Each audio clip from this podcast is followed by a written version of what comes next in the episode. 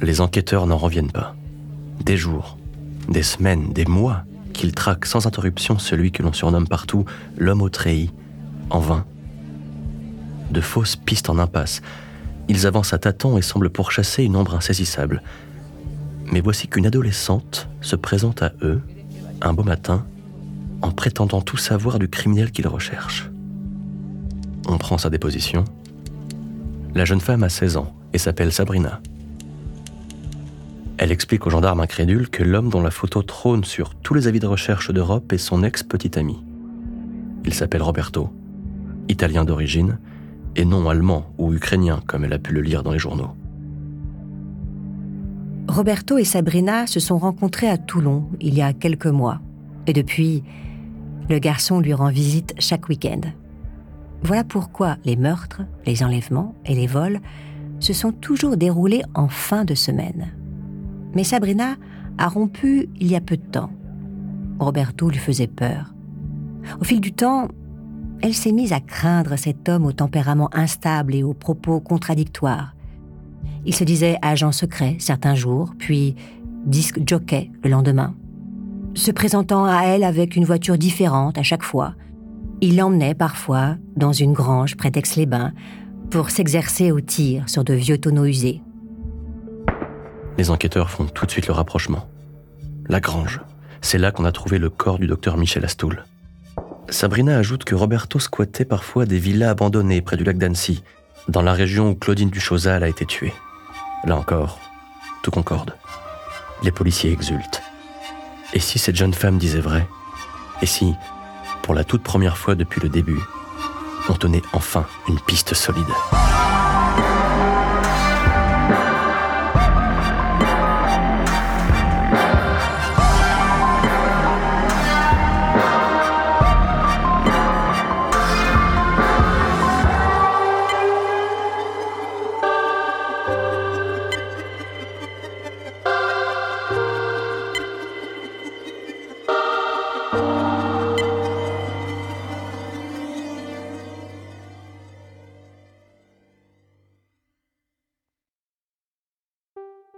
Les choses se précisent. Un détail en particulier pourrait permettre la capture de l'homme au treillis. Sabrina raconte aux enquêteurs qu'un soir, Roberto lui a fait une terrifiante confidence. Il aurait tué ses deux parents, dont son père policier, lorsqu'il vivait plus jeune dans la région de Venise. Les policiers ne perdent pas un instant. Ils transmettent cette information à leurs homologues italiens, qui leur répondent le jour même. Effectivement, ils ont dans leur dossier un profil identique. Un jeune homme né à Mestre, près de Venise, responsable d'un double parricide à l'âge de 19 ans, puis condamné à 10 ans d'internement en hôpital psychiatrique. L'homme en question se serait enfui un an auparavant sans avoir purgé sa peine. Il s'appelle Roberto Succo. Il est schizophrène paranoïde et classé individu extrêmement dangereux. Cette fois, ça y est. Les enquêteurs ont un nom un visage, un lieu et un passé. Le 10 février 1988, un mandat d'arrêt international est émis contre Roberto Succo. L'étau se resserre autour du tueur en fuite. Deux semaines plus tard, le 28 janvier à 22h, Roberto erre dans les ruelles de Trévise, non loin de Venise. C'est dans cette ville tranquille du nord de l'Italie qu'il est venu se réfugier après sa cavale en Suisse. Ici, au moins, on lui fout la paix. D'ailleurs, il a pris beaucoup de plaisir à voir aux informations télévisées l'échec des enquêteurs lancés sur ses traces. Ces incapables ne le trouveront jamais. Il est trop malin. Le voici devenu une véritable star, comme sa mère l'avait prédit, un homme important. Non, plutôt un surhomme, accompli, invulnérable et souverain. Invulnérable, certainement pas. Les policiers ont retrouvé sa piste. Ce soir-là, après l'avoir suivi pendant de longues minutes, une dizaine de carabiniers surgissent brusquement et l'encerclent dans la ruelle. On ne lui laisse pas le temps de réagir. Le jeune homme est plaqué au sol, immobilisé et menotté. Roberto est ahuri mais surtout furieux. Comment ont-ils fait pour le retrouver? Ils ont eu la chance à coup sûr. En tout cas, il ne doit laisser transparaître aucune marque de faiblesse. Il s'efforce de sourire durant l'arrestation et murmure au policier sur un ton empli de fierté Je ne regrette rien. Si c'était à refaire, je recommencerais.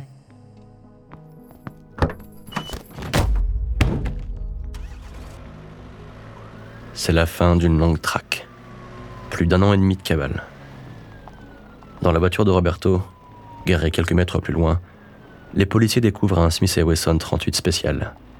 L'arme de Morandin, l'inspecteur assassiné à l'hôtel Prémère.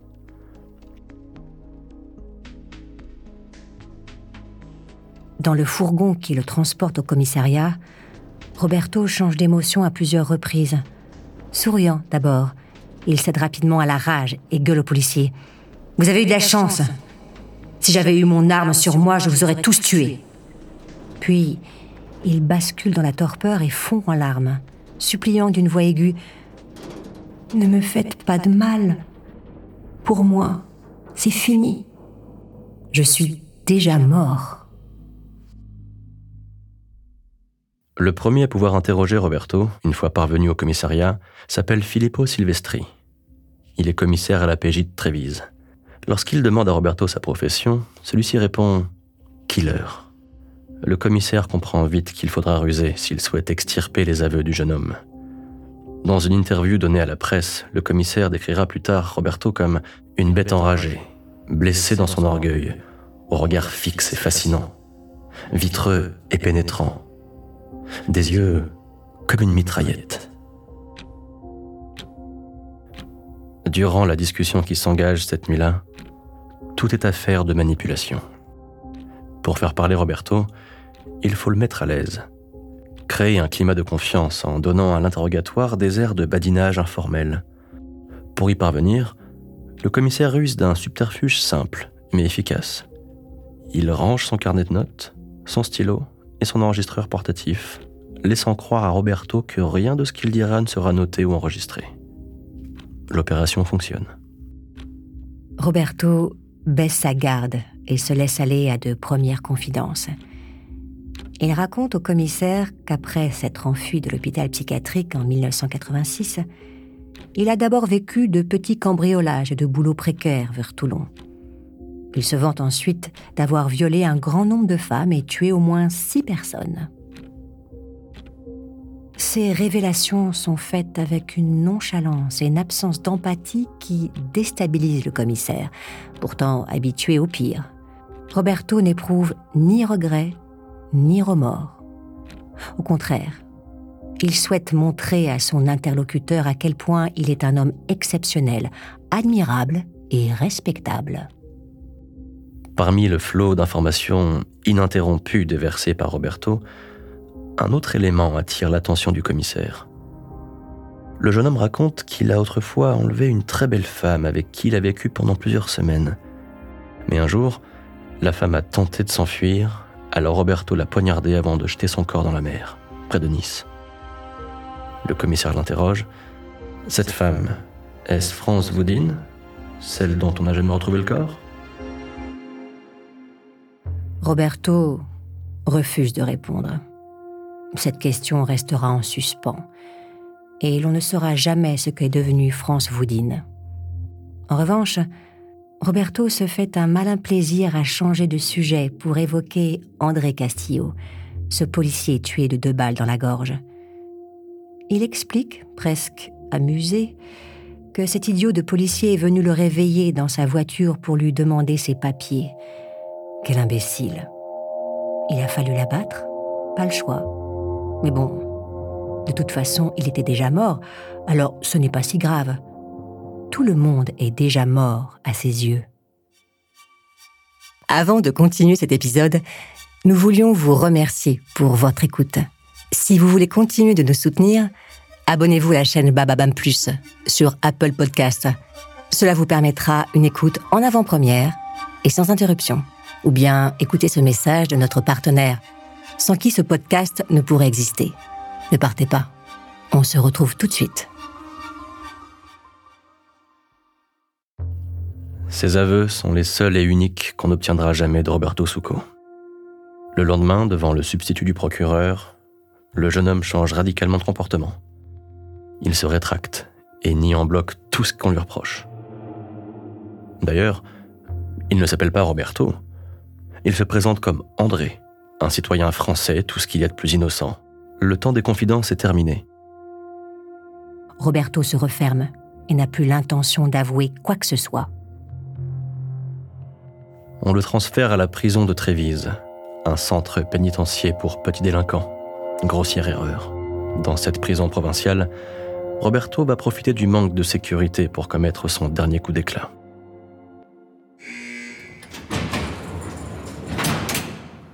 À peine arrivé à la prison, le jeune homme profite d'une inattention des gardiens pour leur fausser compagnie et escalader un mur de la cour intérieure. Il grimpe au sommet de la prison.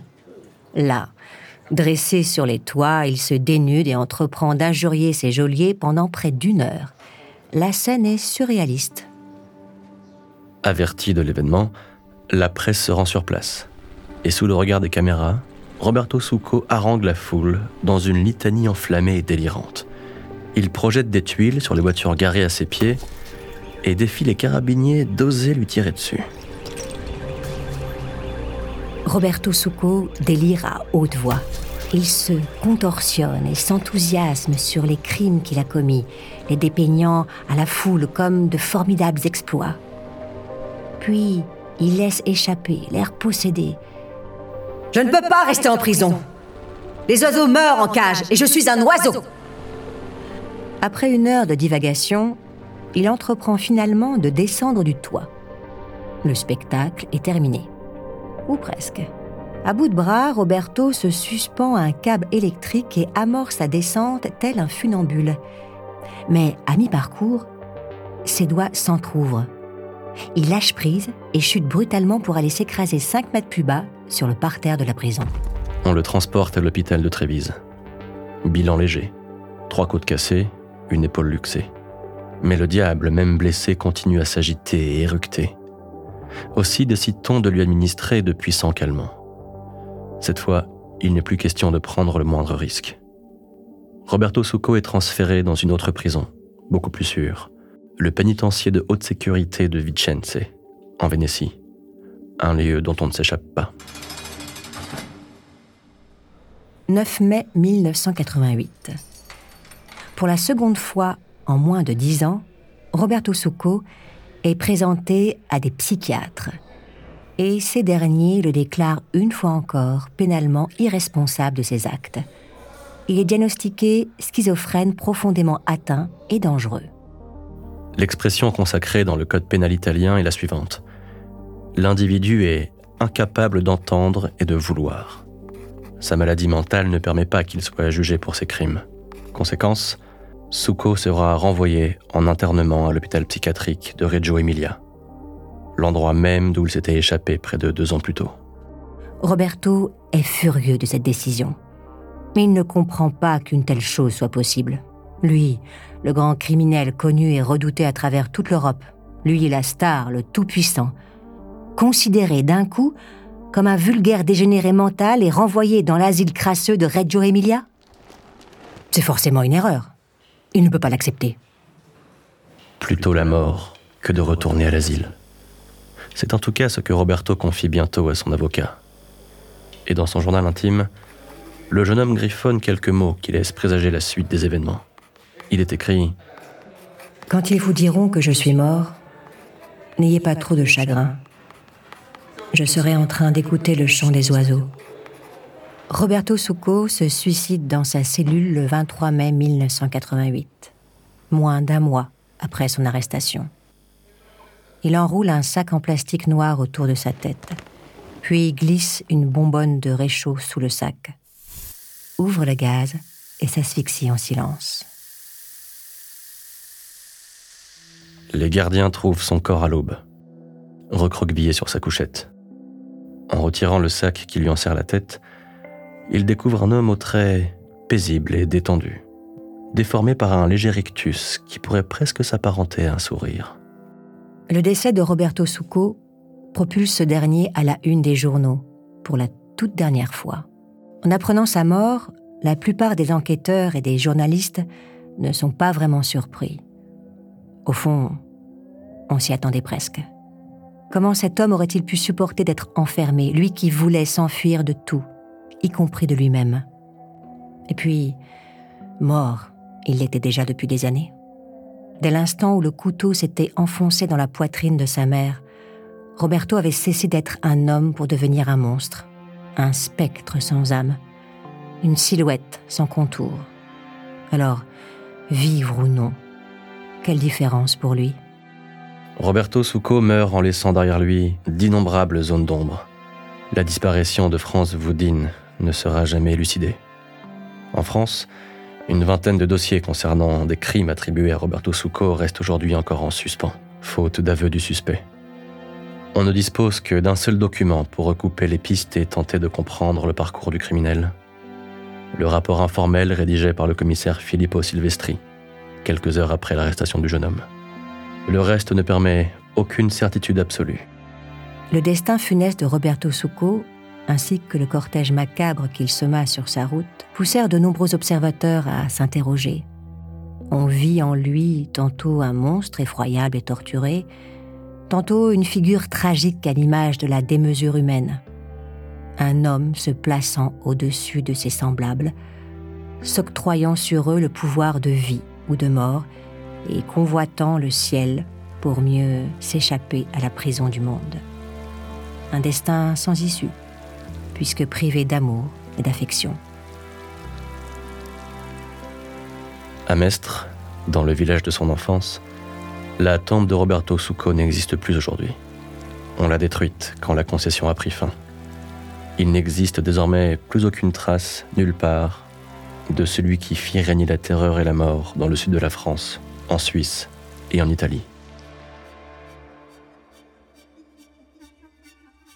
Roberto Succo se rêvait en homme d'importance. Le soir de son enterrement, personne ne se présenta à la cérémonie. Ce que l'on plaça en terre ce jour-là n'était déjà plus qu'une ombre.